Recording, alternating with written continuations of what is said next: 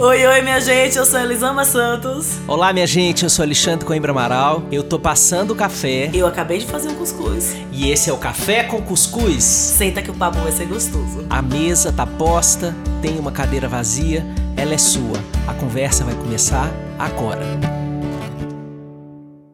Olá, olá, você que está nos assistindo, minha gente querida, sejam bem-vindas, bem-vindos, bem-vindes do jeito que você quiser ser chamado, apenas sente nessa cadeira aí, porque hoje tem uma conversa sobre você na sua versão mais é, iconoclástica, a versão autônoma.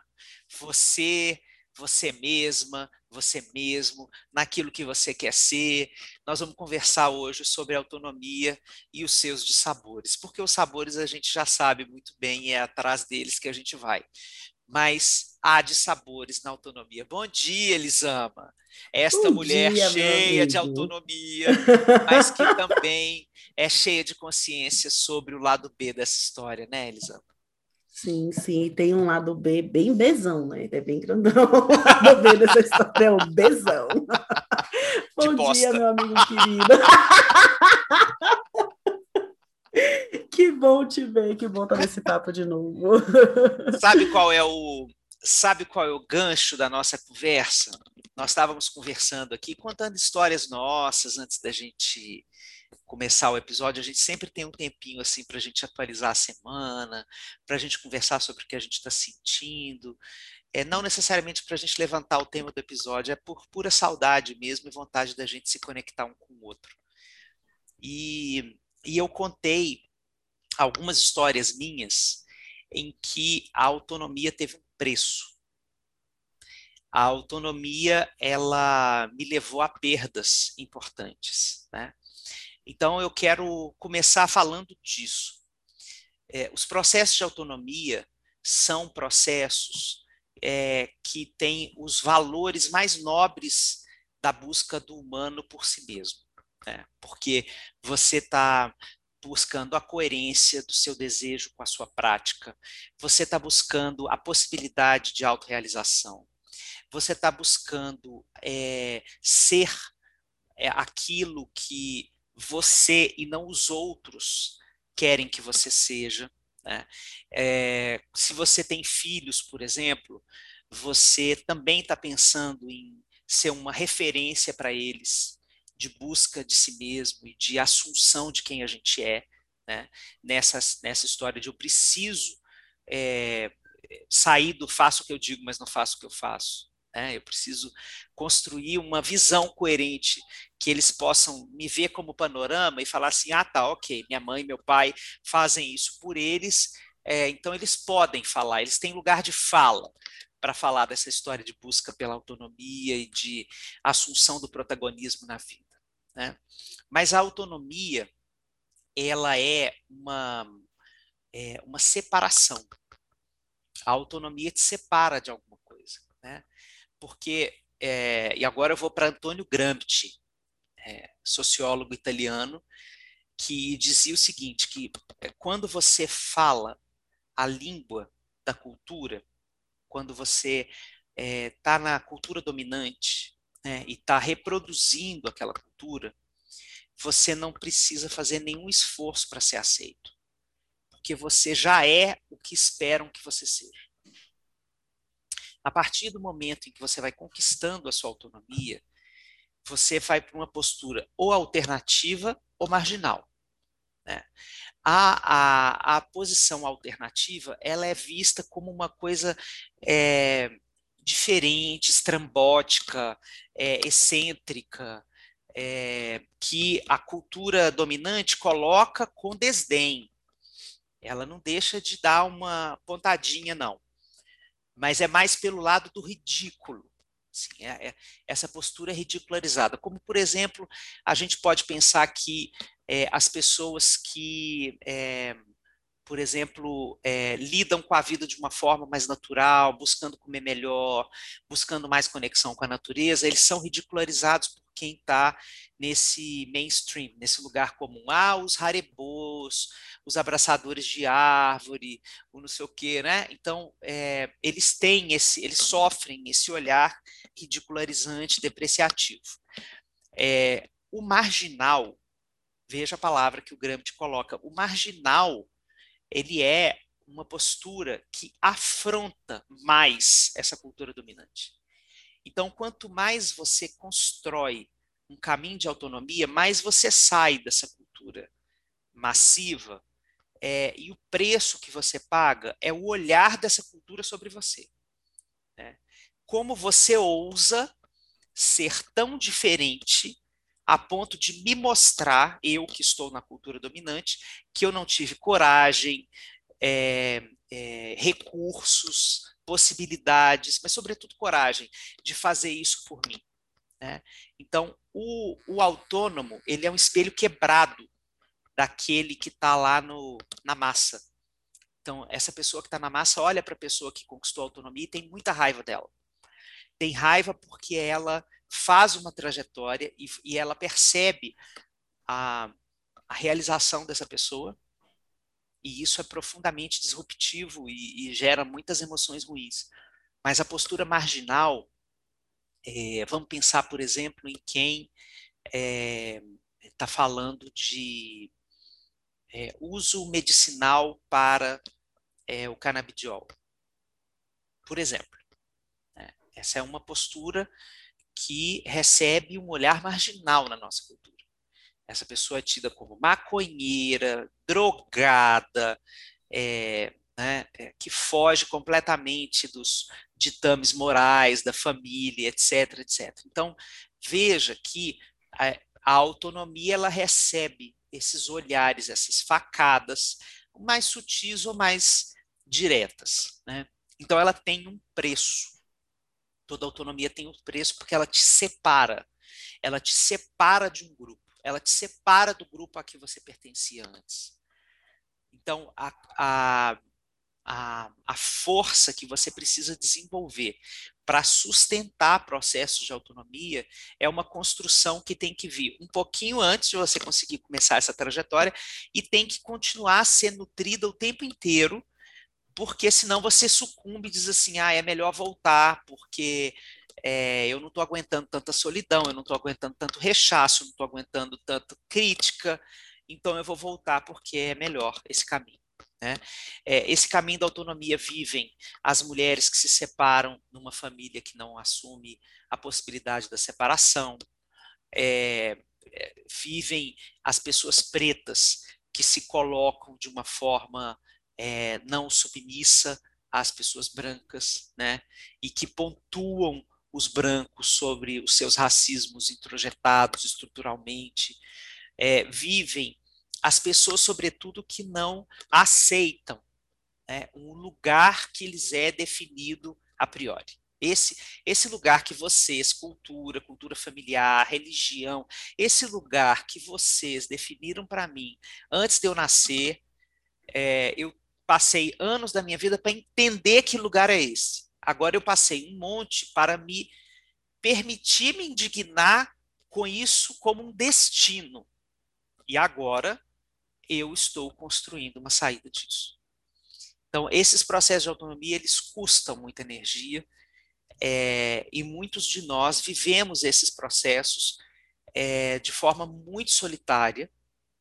Né? Eu também sinto é, isso tudo quando eu falo, assim, me lembro de várias cenas minhas, né, construindo os meus processos de, de autonomia e sen, sentindo que eu estava absolutamente sozinho nisso. Né? Sim. Você falando, me, veio, me vieram muitas coisas na mente, mas me veio principalmente algo que eu vivencio muito no meu trabalho. É, especificamente uma pessoa é um discurso que eu já ouvi de muitas, mas uma pessoa me, me trouxe muito à mente em uma palestra que eu estava dando. E uma mãe levantou a mão e ela falou que ela não sabia lidar com a filha dela. Que com a filha dela era, era nervosa como ela nunca foi. e que ela não reconhecia aquela criança às vezes. E que ela não sabia de onde a filha tirava tanta raiva, que ela não sabia de onde a filha tirava tanta coisa, que a filha tinha coragem de falar com ela. E enquanto ela falava, a postura física dela era de era um misto de indignação, de raiva e de muita angústia, né? E aí eu perguntei para ela: "Você foi a filha boazinha? Como era a sua relação com a sua mãe?" E aí ela me disse: "Não, minha mãe nunca teve motivo para reclamar de mim. A minha mãe é maravilhosa e eu fui uma filha maravilhosa para ela." E aí eu perguntei ela o que era ser a filha maravilhosa né? O que é que ela entendia ser filha maravilhosa? E ela reforçou, ela não dava motivos para a mãe dela, para a mãe dela se estressar com ela. Ela fazia tudo exatamente como a mãe dela pedia, ela era colaborável, ela era obediente. E aquela filha que ela teve decidiu que não ia fazer a mesma coisa por ela.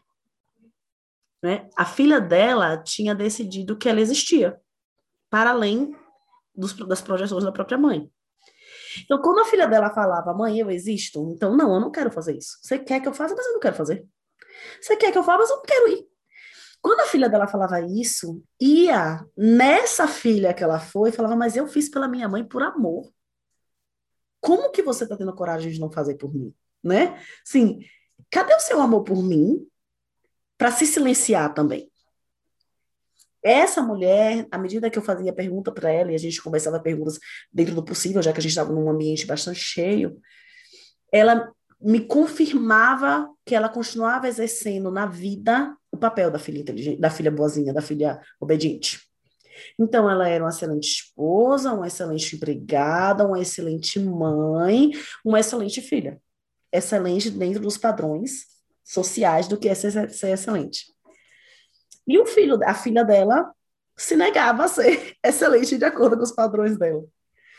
E aí, naquele dia, eu olhei e eu pensei como é difícil enxergar a autonomia do outro. Como é difícil, depois que você pagou com a sua própria autonomia, você deu a sua própria autonomia para o outro, você negou completamente a sua autonomia para ser amado, como é difícil você ver essa pessoa falando, não, eu escolho a minha autonomia, não o seu amor.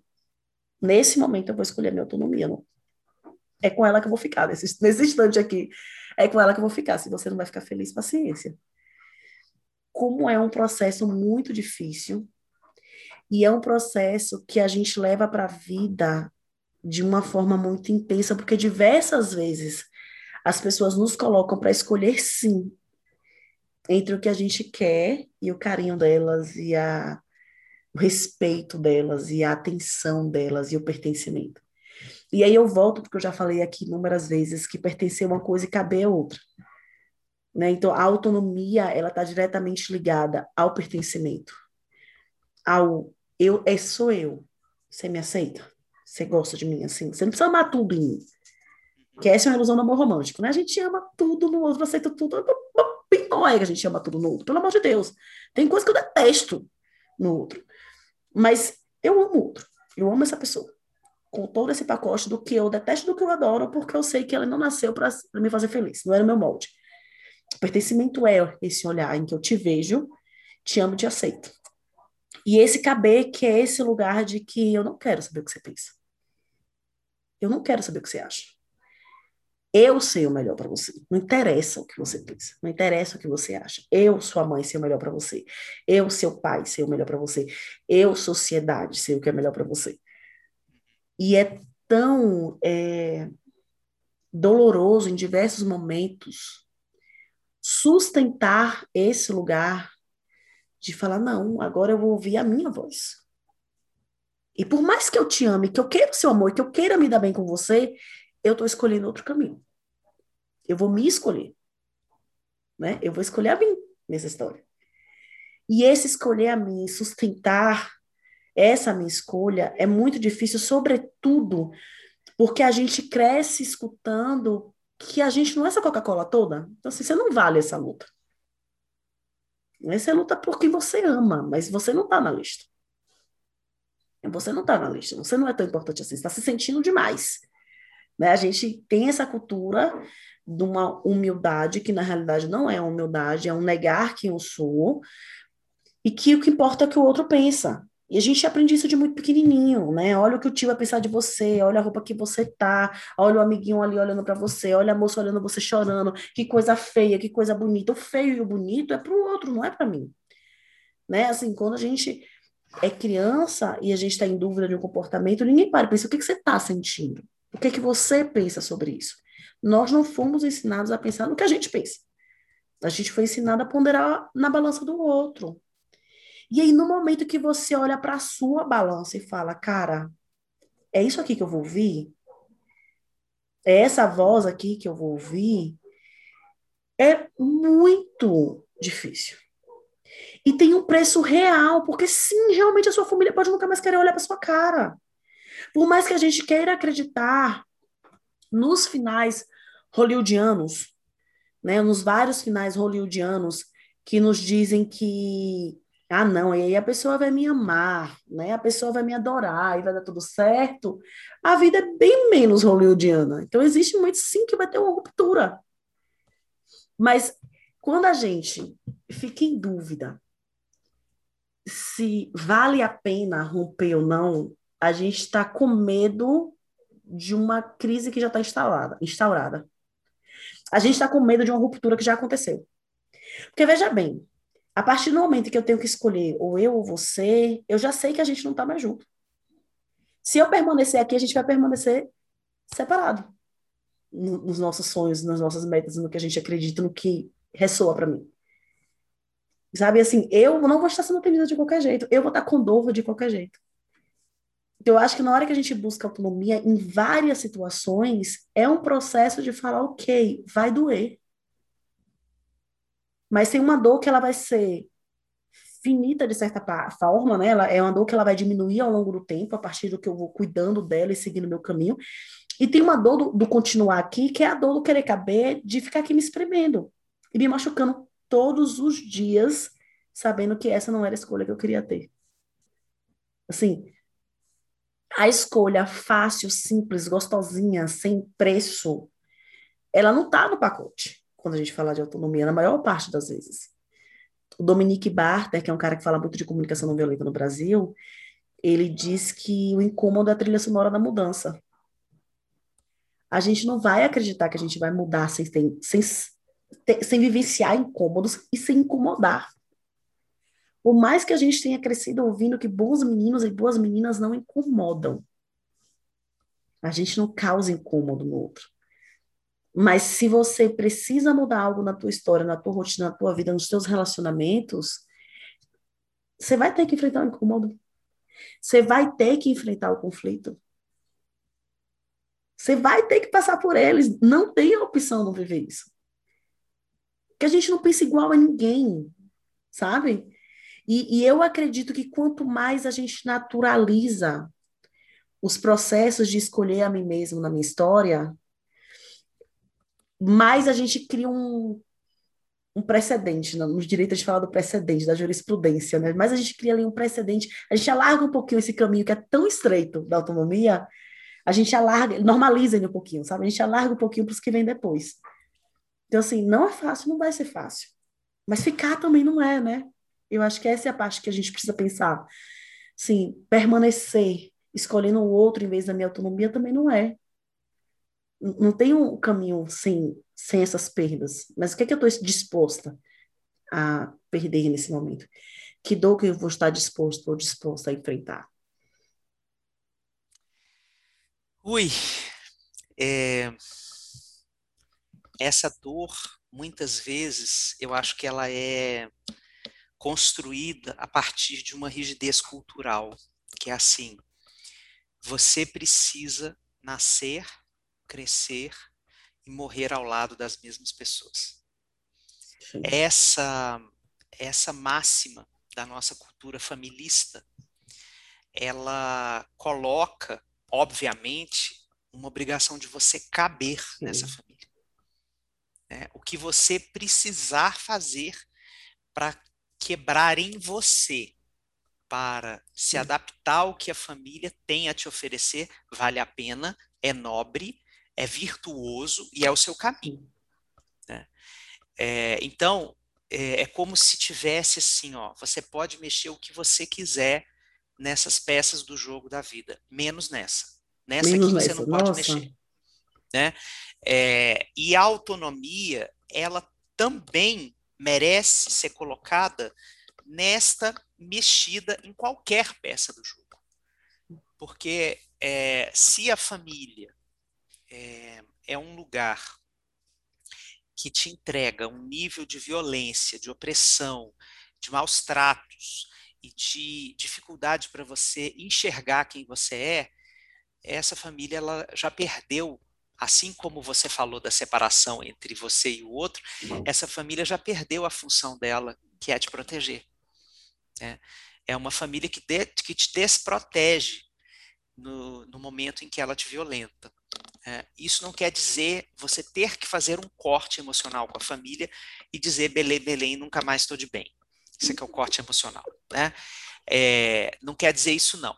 Quer dizer que você vai construir um processo que a gente chama de diferenciação, que é você buscar um caminho em que você se sinta parcialmente identificada com essa cultura e parcialmente desidentificada, assumindo assim, olha, isso, isso aqui dessa família me faz bem, eu gosto, tem a ver comigo, tem a ver com quem eu sou, com o que eu quero ser.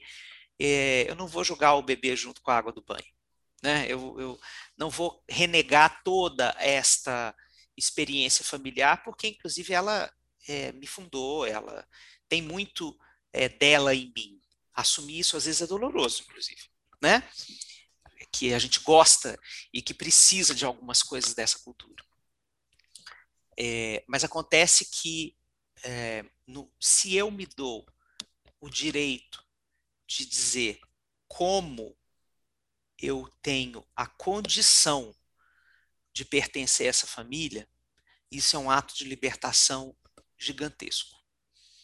Porque eu, eu estou dizendo para mim, por exemplo, é, eu topo é, fazer parte dessa família em determinados contextos quando tiver determinada pessoa, eu vou evitar estar ou estarei sem procurar estar com essa pessoa porque ela me faz muito mal.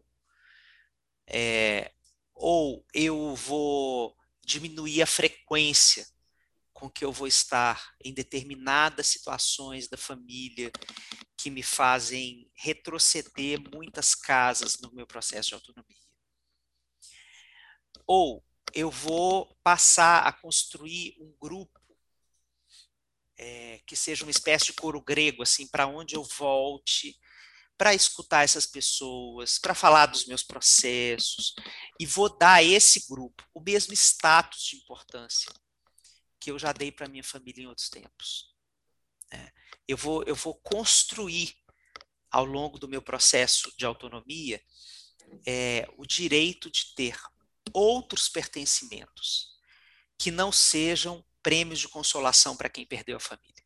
Mas eu, na minha autonomia, eu decido que essas vozes aqui vão ser, é, vão ter a mesma poltrona VIP de importância é, no que elas me dizem, como eu escuto, de que lugar eu escuto, de que lugar elas falam, que eu já dei para minha família lá atrás.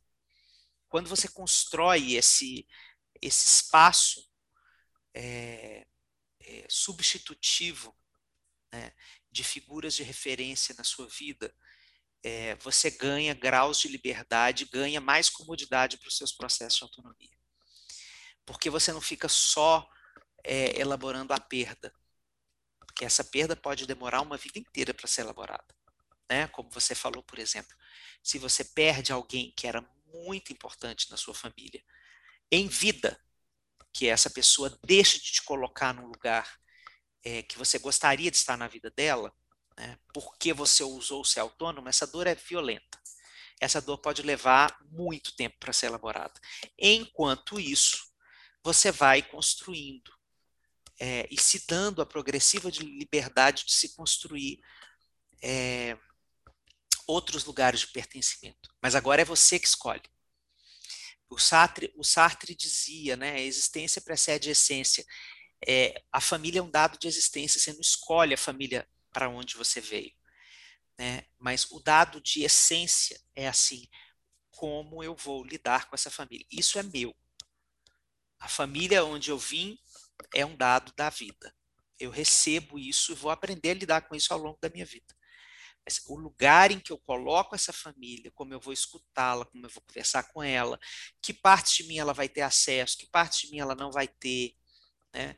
Porque eu sei, pode até ser um ato compassivo, inclusive, né? Quando você já tiver mais elaborado nesse processo, pode ser um ato compassivo, do tipo, eu não vou falar disso com minha mãe, com meu pai, porque eu sei que eles vão sofrer. Porque uhum. eu sei que eles não têm condição de assimilar esse processo que eu estou vivendo agora, porque eles estão lá atrás, ainda Sim. presos numa imagem minha datada. Eles estão na versão 2.0, eu estou na 23.0 de mim. E eles ainda estão lá lidando comigo como se eu fosse aquela menina. É, então, essa, é, essa, essa experiência compassiva também pode é, nortear isso. Mas ela também é, não vem grátis, né? Ela vem primeiro com muita raiva, é raiva de não ser aceito, raiva de não ser legitimado, né? É, porque as pessoas podem, inclusive, é, se abrir para os processos de transformação parental, como a Elisama sempre nos convida, né? a gente pode é, entender todos os processos que a Elisama nos convida a viver, mas as pessoas podem ter uma limitação, um teto para essa transformação. Uhum. Né? Uhum. Eu gostaria muito de conseguir fazer o que eles me propõem. Eu gostaria muito de ser essa mãe que que se desvencilha dessa projeção em relação ao filho e, e exercita todos os, os, dias o direito do filho ser ele mesmo, mas eu não consigo. Esse é o meu teto. Né? É, então, é, muitas das nossas referências familiares têm esse teto. E é, quando a gente percebe isso nos nossos olhares mais maduros, a gente sofre, porque tem uma criança dentro da gente que está assim, puta merda, velho. Era tão fácil, seria tão fácil se ele me aceitasse, se ela me aceitasse, se ela me entendesse, se ela abençoasse, olha a palavra que eu estou usando, é, abençoasse o meu processo. Né? É, mas esses processos muitas vezes são muito solitários. Por isso é que é, estar de mãos dadas a outras pessoas que não te deixem sozinhos, e quando você for sentindo essas mãos dadas, você vai progressivamente subindo essas pessoas de nível na sua vida. Né? Até que elas cheguem a um lugar de referência, de importância, de, de, de credencial na sua história, que elas é, te permitam é, se sentir bem, é, apesar de a família não estar mais no mesmo lugar. você está falando e eu tô, tenho pensado, esses dias eu estava lendo um texto sobre o luto na CNV, porque dentro da CNV o luto, o enlutar, é algo bem importante. Né? O Marshall ele sempre acreditou que é essencial que a gente olhe para os nossos lutos diários esses momentos que as nossas projeções e os nossos planos para o que ia acontecer, eles se desfazem. E a gente aprender a olhar esse luto e compartilhar esse luto e viver esse luto para que a alegria ganhe seu espaço. Né? A gente precisa viver os lutos para abrir espaço para tantas outras coisas. É um processo, né? E eu acho que que a gente não quer viver o luto de algumas relações. A gente não quer acreditar que elas já morreram nas nossas projeções, jamais vão ser como a gente queria. Sim, sim. Então, acho que a gente tem muita dificuldade de perceber que os nossos pais têm um teto, por exemplo. E de deixar morrer a relação que eu queria ter com eles, que você queria ter com eles. Aquela relação em que eles te aceitam completamente, e que eles amam é, é, o teu namorado, a tua namorada, que eles amam a escolha que você faz para a vida, que eles amam a tua profissão e que eles param de finalmente perguntar que dia que você vai arrumar um emprego de verdade, não esse negócio que você está fazendo aí, né? Que fotografia não é, não é profissão, pelo amor de Deus. Então, assim, quando a gente permite que esse luto exista, a gente começa a poder aceitar os pais que a gente tem, as relações que a gente tem, e aí fazer o processo do que você falou. Como que eu lido com elas? O que, que eu faço agora com esse pai que não vai aceitar? Que já mostrou que é o teto dele. com essa mãe, com esse marido, com essa esposa, com esse companheiro que a gente começou a relacionamento. A gente era menino lá, 18 anos, e agora a gente tem 40. E a eu que eu sou hoje e aqui eu era lá não são a mesma coisa. O que, que eu faço nessa relação? Eu vou, vou, vou engolir quem eu sou o tempo inteiro? Eu vou idealizar essa relação o tempo inteiro? De como deveria ser se ele me aceitasse? Porque muitas vezes a gente fala, mas é só aceitar, é tão simples. E, cara, não é tão simples. Porque quando a pessoa nega essa sua transformação, ela está refletindo, como você falou, na, sua, na própria história. É a história dela. É como ela está olhando para esse espelho quebrado. É difícil. Talvez olhar para esse espelho quebrado esteja mexendo com coisas nela que ela não dá conta de olhar. Não é só te aceitar. Porque você está aqui no seu cantinho e é só me aceitar. É, é tão simples. Por que, que, ele não entende? Por que, que ela não entende? Por que, que ele não percebe? Porque para gente que está isso tão claro na nossa cabeça, é tão simples. Mas para o outro não é. E eu acho que tem um, uma importância muito grande olhar para essa relação e ver o luto, viver esse luto. Eu lembro de uma relação muito importante que eu tenho e do dia que eu entendi que não viria dessa relação que eu espero dela. Eu passei um final de semana inteiro chorando. E aí eu falei com o Isaac, eu estou vivendo um luto. Nesse momento aqui, eu estou dizendo para mim mesma: é isso aí. E aí, é isso aí. Não vai rolar. Como que eu me relaciono com esse é isso aí? Como é que eu paro de querer que esse pé de manga me dê melancia? Como é, como é que eu paro de querer que esse pé de limão me dê a melancia? Agora é, é o limão. E aí, o que é que eu faço? Com isso que essa pessoa é capaz de me dar. Com isso que essa relação é capaz de me dar. E esse luto, esse processo de olhar e falar, mas eu queria, sabe, de bater o pé e fazer birra adulta, de você chorar mesmo, falar, meu Deus, ele é essencial porque eu vou chorar. E aí eu posso procurar esse colo, esse abrigo, essa pessoa que apoia esse meu choro. E eu vou aprender o que, que eu estou disposta a dar para essa relação como ela é sem as cores de expectativa que eu estou colocando nela todos os dias. Porque essas cores da expectativa, elas se tornam pesadas para todo mundo, né? Sim. Elas, elas não ficam somente naquela, em uma situação específica, elas saem minando toda a relação com a pessoa. E, e quando você consegue baixar um pouco, né, tirar, parar de dourar a pílula e olhar, olha, é assim, você até consegue perceber umas coisas legais no que você não via antes, porque o teu olho de expectativa ele estava tão além do que era oferecido naquela relação, você não conseguia nem ver o que tinha de bom nela, o que tinha de bom nela, né? E quando você começa a enxergar e vive esse luto e chora e fala, poxa, é isso que essa relação pode me dar. Estou disposta até o quê com essa relação, com esse relacionamento? Ah, posso ir até aqui. Queria que fosse diferente, eu queria, mas não vai ser, não vai rolar. Tá tudo bem. Eu, e aí eu volto mais uma vez para uma coisa que eu já falei aqui, que é uma música da Clara Ferro com Chico César, que é eu tenho suporte, eu suporto PD. Quantos, quantos, onde eu estou encontrando o meu suporte é para suportar essas perdas, porque elas vão acontecer. Então eu vou criar as minhas relações em que eu acho isso que essa relação não me dá, com meu pai, com a minha mãe, sei lá. Eu, de que forma é sustentável me relacionar com essa pessoa e ter o suporte para perder o que eu esperava dela que não vai vir. Né? Essa ilusão infantil, às vezes a ilusão romântica de que aquela pessoa ali ela vai aceitar tudo de você se ela te ama.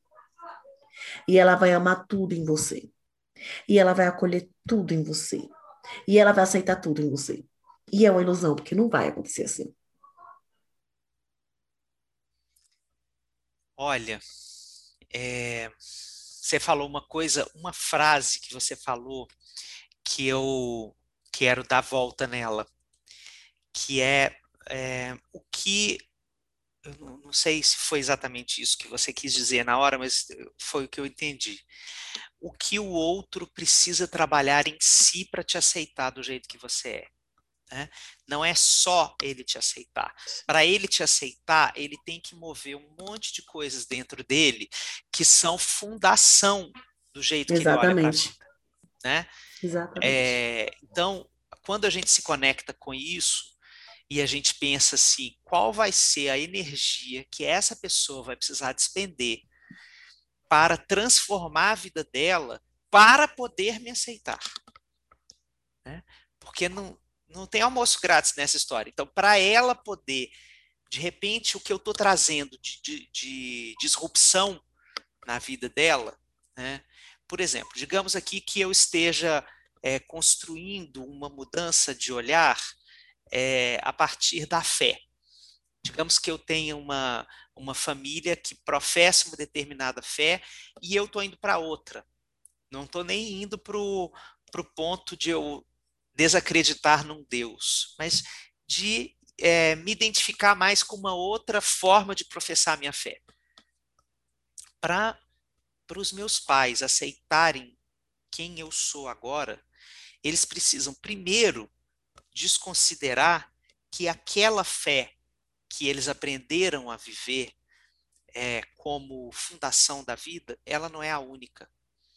E às vezes a unicidade dessa fé era o quinhão de certeza que eles tinham para passar pelas angústias da vida. Eles já sentiram um monte de angústias, já viram o chão desabar muitas vezes, e toda vez que o chão desaba, eles voltam para a seguinte frase: é essa fé e só esta fé que tem a capacidade de me suportar. Então, na hora em que eles precisam te aceitar como você gostaria, eles vão precisar transformar essa única base de certeza num chão passível de ser erodido. Né? Vão precisar transformar essa base assim, qualquer fé pode ser questionada. Eles vão precisar relativizar o que para eles é absoluto. E isso é um preço altíssimo. Porque isso, como está na fundação da, da visão de mundo, isso remove tudo o que eles já viveram, já pensaram. Porque aí, se eles começarem, aí eles vão desconstruir tudo, vem de fileirinha, tipo um efeito dominó. Se eu mexer nisso aqui, eu vou me perguntar por que, que eu casei com essa pessoa, por que, que eu escolhi essa profissão, quais foram as coisas que eu deixei de viver porque eu acreditei nisso, como a minha vida poderia ter sido, né? É, olha a profundidade da coisa, né? Olha a profundidade da coisa. E aí acontece que eles têm. Quantos anos eles têm? É, e eles não têm mais a sua juventude. A sua juventude, que aos olhos deles, também como uma crença rígida, é o que te permite ter liberdade para mudar. Porque eles também aprenderam que só o jovem tem é, tempo, energia, liberdade, criatividade para mudar. Isso também faz parte desse pacote que eles compraram. Então eles já estão naquela onda assim, eu já passei da época, não tem mais chance para mim, é, são essas coisas que estão ali envolvidas nessa dificuldade de construir mudança, né? É, então, é nessas horas, quando a gente vive esse tipo de perspectiva, a gente se coloca compassivamente olhando para eles e entendendo por que, que, é tão difícil mudar. Né? A gente está falando de pai e mãe é, muito aqui, porque é a, é a, imagem mais fácil da gente conversar com a sua história, que está nos escutando, mas a gente pode pensar isso com o nosso cônjuge, a gente pode pensar com os nossos filhos, a gente pode pensar com um amigo, amiga, com o chefe, né? É, a gente pode pensar em qualquer estrutura, né? em qualquer estrutura. Quando a gente oferta é, para as pessoas é, essa fala, olha, eu estou indo, deixe-me ir, preciso andar, vou ali a procurar. Se alguém por mim perguntar, diga que eu só vou voltar quando eu me encontrar é, o que, que essa música do Cartola está dizendo, né? Ela está dizendo é, deixe-me ir. Olha só, a, o Cartola é um gênio. Deixe-me ir. É, a primeira coisa que ele pede é a permissão para ir. Sim. Então, é, é uma música que fala de autonomia, mas que também está pedindo para você não me apagar, né, que essa autonomia não tem esse preço desse tamanho. É, e também está assumindo, quando ele diz deixe-me ir, está assumindo que você vai ficar aí. Então, é, a gente também tem que tomar cuidado para não é, infantilizar a pessoa que é, não está no mesmo processo de autonomia. Né? Como se esse processo meu fosse mais nobre, é, mais corajoso, mais, é, mais valoroso. Né? É, pode ser que a pessoa que está ali no, na dificuldade dela de, de viver a vida do jeito que você acha que ela deveria viver, mas que é, é a vida que ela consegue ter, a vida que ela considera que vale a pena ser vivida, ela despende muita energia para sustentar essa vida desse jeito. É, é, o Dick está todo rachado, ela está segurando o Dick com o dedinho. Né? É, então, esses processos, eles, eu concordo, não podia concordar mais com essa sua fala sobre o luto, porque é, o Bowlby, o Bowlby é que me ensinou isso, John Bowlby, criador da teoria do apego. Ele fala assim, que o luto começa com a nomeação da perda. É, essa é a parte mais difícil do luto. Muitas vezes a gente fica com um cadáver na nossa mão, uma relação. Mas a gente não quer nomear a perda. Mas a gente não nomeia a perda. E, e, e, na hora que a gente nomeia a perda, a gente cai no buraco. E a gente sabe que a gente vai cair no buraco vazio da, da, da percepção de que aquilo não existe mais. É. Mas enquanto a gente não nomeia para a gente, a gente não entra nesse vazio. Por isso é que é, é a fase mais difícil. Por isso que demora muito. Né? Quantos casamentos, por exemplo, passam anos, às vezes décadas, e até, a, até que a morte os separe, e os casamentos já estavam mortos, e eles nunca foram nomeados dessa forma. Né?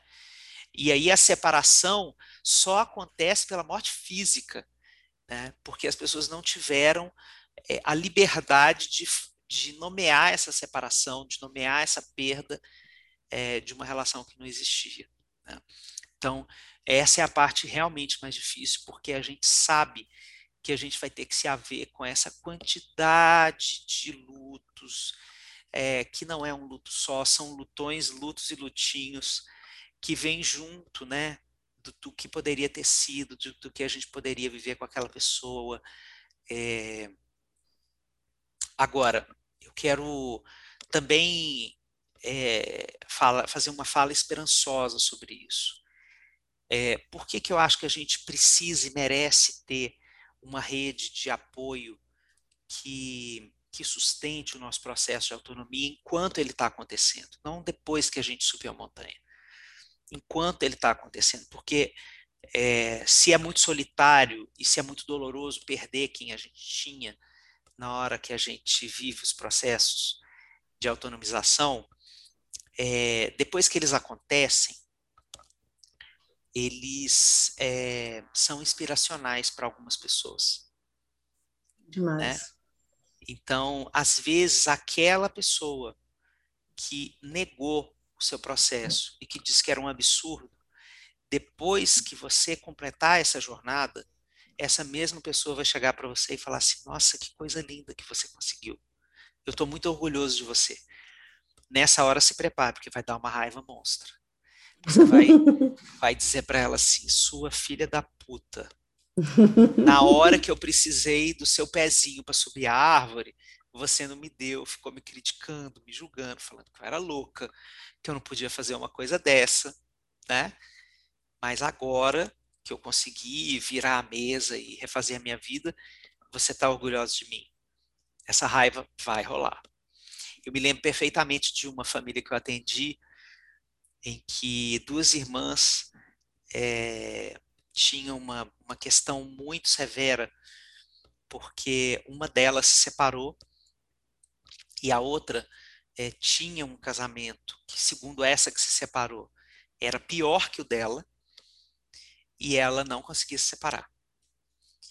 E, e depois, e, e, e essa que se separou foi muito criticada pela irmã, muito criticada.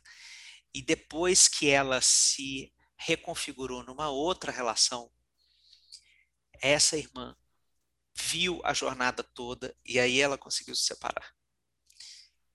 É, mas depois que a jornada se completou, porque o medo Sim. Que ela tinha de se separar, ela de nunca mais amar e ser amada, né? que ela entendeu que era parte, inclusive, dos processos é, de manipulação que rolavam no casamento, né? que o marido falava essas coisas horrorosas que nós às vezes falamos para as mulheres, né? Que ninguém vai gostar de você como eu, ninguém vai te amar como eu, de forma mais mais é, explícita, mais velada, né? Ela vivia essas essas frases é, opressivas e que prendiam ela nessa relação. E na hora que ela viu a irmã amando de novo, ela falou: Ah, tá, então é assim. Sangue do meu sangue. Ah, saquei. Então, aí ela teve uma conversa com a irmã e a irmã depois falou com ela que o quanto ela sentiu raiva daquele dia. Sabe? Porque na hora que eu precisei de você, você me virou as costas, você me julgou e eu tive que fazer essa trajetória toda sozinha e agora você está me aplaudindo. Então, rolou essa raiva aí. Sabe? Então, esses processos têm esse preço também de você ter que se haver com um luto que não é um luto só de tristeza, viu, gente? Luto não é só tristeza. Acabe com essa. Isso também é uma coisa meio romantizada do luto. Luto é é, é muita raiva. Tem muita raiva no luto. Né? Perder envolve um sentimento raivoso, assim, porque eu tenho raiva de ter que assumir que eu perdi, de ter que elaborar essa perda, de ter que dar tanta energia para transformar minha vida e reconfigurar minha vida depois dessa perda. Isso dá muita raiva, porque a vida já estava mais íntima, mais conhecida, mais confortável com tudo que era posto. Esse negócio de reconstruir Sim. o tempo inteiro cansa até cavalo. Então dá muita raiva. dá muita raiva. Dá muita raiva, Eu acho que a gente está caminhando para concluir. Eu gosto muito de pensar na vida como esses ciclos de vida, morte e vida. A morte ela nunca é o final. Né? Morte e vida, vida, morte e vida. Os nossos planos eles vão morrer e vão dar lugar a outros planos a gente vai morrer e vai dar lugar a outras vidas na, na existência do mundo, assim. Vida, morte e vida. Então, o luto que eu estou vivendo hoje, ele é parte de um processo que vai ter mais vida daqui a pouco. E, e vai ter uma vida nova. E vai ter uma vida diferente. E vai ter as nossas escolhas, é, por mais caras que elas nos sejam, às vezes, mais caras, não no sentido de, de queridas, mas caras no sentido de custosas mesmo, sabe? De que às vezes elas são, é, elas vão trazer uma nova forma de viver a vida. A vida ela vai seguir se metamorfoseando. E é lindo quando a gente olha para trás, né, para nossa história e pensa, cara, eu tive muito medo de dar aquele passo. Tive muito medo de tudo que eu tinha para perder quando dava aquele passo. E olha o que eu estou conseguindo construir agora. Agora que passou, né? Agora que eu estou olhando para essa história pensando e, e, lembrando que eu achei que eu não ia dar conta, que eu achei que eu não ia conseguir, que eu achei que não teria força. Eu me lembro muito, Shane, quando a gente descobriu o câncer da minha mãe, né, o câncer que minha mãe teve, que antes de descobrir, ele tinha um formato que parecia muito benigno. Parecia um nódulo benigno, ele não tinha uma aparência de câncer. E aí, o médico fez a ultrassonografia e falou isso para minha mãe: Olha, posso estar errado, mas eu tenho quase certeza que aqui é benigno. O formato, ele é redondinho, ele está bem delineado, lá, lá, lá. Eu tenho quase certeza que ele é benigno. E eu lembro de ter ligado para uma amiga e ter falado assim: Cara, ainda bem que não é, porque eu não daria conta a gente está quebrado financeiramente falando. O casamento é uma merda. Eu tô super estressada. Eu engordei 30 quilos. Eu não tenho a mais remota condição de lidar com um babado desse. Assim, ainda bem que não é. Um mês depois eu tava abrindo o resultado do exame que o médico fez naquele dia, um mês não, acho que 20 dias depois. E pegando o maligno, assim, o carcinoma positivo, carcinoma maligno no papel. E hoje, quando a gente, quando eu olho para trás e eu pensava, nossa, minha mãe vai tirar mama, e é tanta coisa, e, e, e tudo dava tanto medo, porque o incerto dá muito medo, né?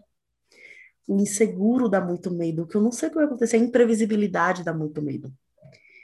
E, e aí a gente passou. E o mama é só a mama. Sabe assim, a gente hoje olha para essa situação e a gente saiu dela tanta história diferente da gente mesmo. E aquele dia que eu falei, eu não daria conta, ainda bem, porque eu não teria a mínima condição de, vivenciar, de vivenciar isso. E como eu tive, sim, condição de vivenciar aquilo, e a gente atravessou aquilo, e a gente foi para outros lugares, da minha relação com ela, da minha relação com a vida, sabe? Então, assim, é, a gente tem medo de dar nome ao que morreu né? Como você falou, a gente tem medo de olhar, porque o, o luto ele vai ser inevitável, a dor, a raiva, a tristeza, o que vai vir vai ser inevitável. Né? Você falou do luto, e eu já contei aqui que quando eu descobri, eu liguei para uma academia de boxe e perguntei se, se eu podia fazer uma aula gratuita, porque eu queria, eu tinha que dar murro em alguma coisa, de tanto ódio que eu tava, tanta raiva, eu precisava, antes de chorar mais, né, porque eu já tinha dado, dado um monte de grito no carro, eu eu precisava desse espaço. E é isso, esse viver, esse dar nome, não era assim que eu queria que as coisas acontecessem, não era assim que eu queria que a minha história de autonomia fosse escrita. Não era assim, isso aqui, eu queria aquela pessoa do meu lado, para viver essa alegria que eu tô de descobrir que isso é o que faz sentido para mim. E eu queria muito essa pessoa do meu lado e ela não vai estar. Tá. E esse viver esse luto, ele é essencial para que eu viva essa parte do caminho que é a morte, do que eu sei, para que eu abra espaço para a vida que vai vir. Porque a gente precisa lembrar que é vida, morte e vida. Vai vir mais vida depois dessa morte. Tem mais vida depois disso que eu vou passar agora. Então, é, é, é um, é um processo, sabe? É um processo bonito, é um processo dolorido, mas é um processo em que a gente descobre tanto da gente mesmo nessas rupturas que a autonomia traz.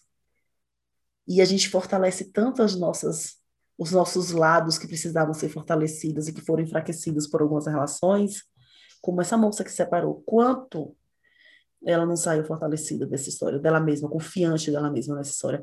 Por mais que tenha sido dolorido, não estou romantizando a dor. Mas a gente não pode acreditar que acaba aí, na dor. Porque não é assim que acaba. Não vai ter eu chegar lá, não vai ter a felicidade contínua, ininterrupta, só cheia de sorrisinhos. Mas aquela dor ali, que te massacrava, aquela dor de se apertar todo dia naquela caixinha para caber nela, ela vai acabar. Ela vai dar espaço para outras coisas. Que a gente precisa vivenciar, sabe? É, a gente tem esse medo do imprevisível, esse medo do que a gente não sabe, e a gente esquece que a previsibilidade é uma ilusão. Amanhã pode cair um, um, um meteoro, 2020 está aí mostrando para a gente que a gente não sabe de nada. Eu ainda vou no mercado e várias vezes eu paro no mercado e olho todo mundo de máscara e penso, meu Deus, olha o que a gente está vivendo. Então, assim, não tem previsibilidade, gente não tem certeza, não tem garantia de absolutamente nada. A vida não tem nenhum tipo de garantia. E quando a gente abre mão do que a gente acredita, da nossa autonomia, da nossa alegria e da nossa essência, achando que tem algo garantido, a gente está abrindo mão por uma ilusão. Não tem nada garantido em lugar nenhum, nem ficando nem indo. Não tem garantia, né? Então é esse processo de enxergar e de aceitar a vulnerabilidade da gente na vida. Porque eu acho que muito do que nos impede de uh, assumir algumas coisas é essa vulnerabilidade do não ter garantias. Mas eu sou muito Brené Brown nesse, nesse momento de pensar, não tem outra forma de viver com plenitude, com todo o coração, se não for de maneira vulnerável.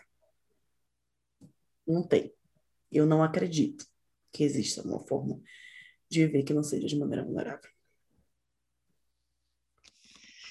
É isso, minha gente. Estamos estamos juntos de vocês é, num processo de conversar sobre essas coisas que parecem uma cartilha linear, né? Que os cards do Instagram dizem que é basta você fazer tal coisa, basta querer. É, a marca da vida é a ambivalência. Isso os cards do Instagram não contam. A ambivalência de você pensar o tempo inteiro o que eu perco quando eu ganho, o que eu ganho quando eu perco. Essa é a marca da vida, do dia que a gente nasce até o dia que a gente morre. É, e nós vamos nessa dúvida durante a vida inteira. Será que a balança de perdas e ganhos dos meus processos de autonomia está valendo a pena? Será que o preço que eu estou pagando ele está justificando o tamanho do benefício e o benefício está compensando o tamanho do esforço psíquico e emocional que eu preciso colocar para viver essa vida nova?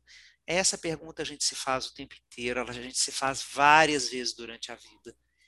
É, e para isso a gente merece ter lugares para conversar, lugares para receber amor, porque o amor que a gente recebe do simples fato de alguém escutar a nossa dúvida já pode ser o oxigênio que começa mais um passo dessa caminhada. Então, muito obrigado, Elisama. Que conversa linda essa que a gente teve hoje, minha amiga. Que lindeza poder escutar e, e poder crescer com as suas ponderações. Obrigado. Obrigado, amigo. Eu amei nosso papo, acho que estava precisando muito dele. E eu quero acabar recitando um versinho que eu adoro, é do Iain Thomas, que fala o seguinte: E todo dia o mundo vai arrastar você pela mão, gritando. Isso é importante. Isso também é importante. E isso também é importante. Você se pre precisa se preocupar com isso. E isso. E isso também. E todo dia precisa partir de você puxar sua mão de volta, colocá-la no seu próprio coração e dizer: Isso que é importante.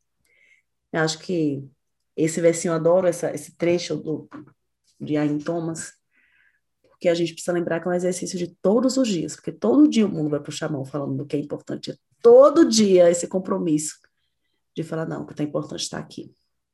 Isso. Isso. Minha gente querida, um beijo enorme. Fiquem com tudo isso.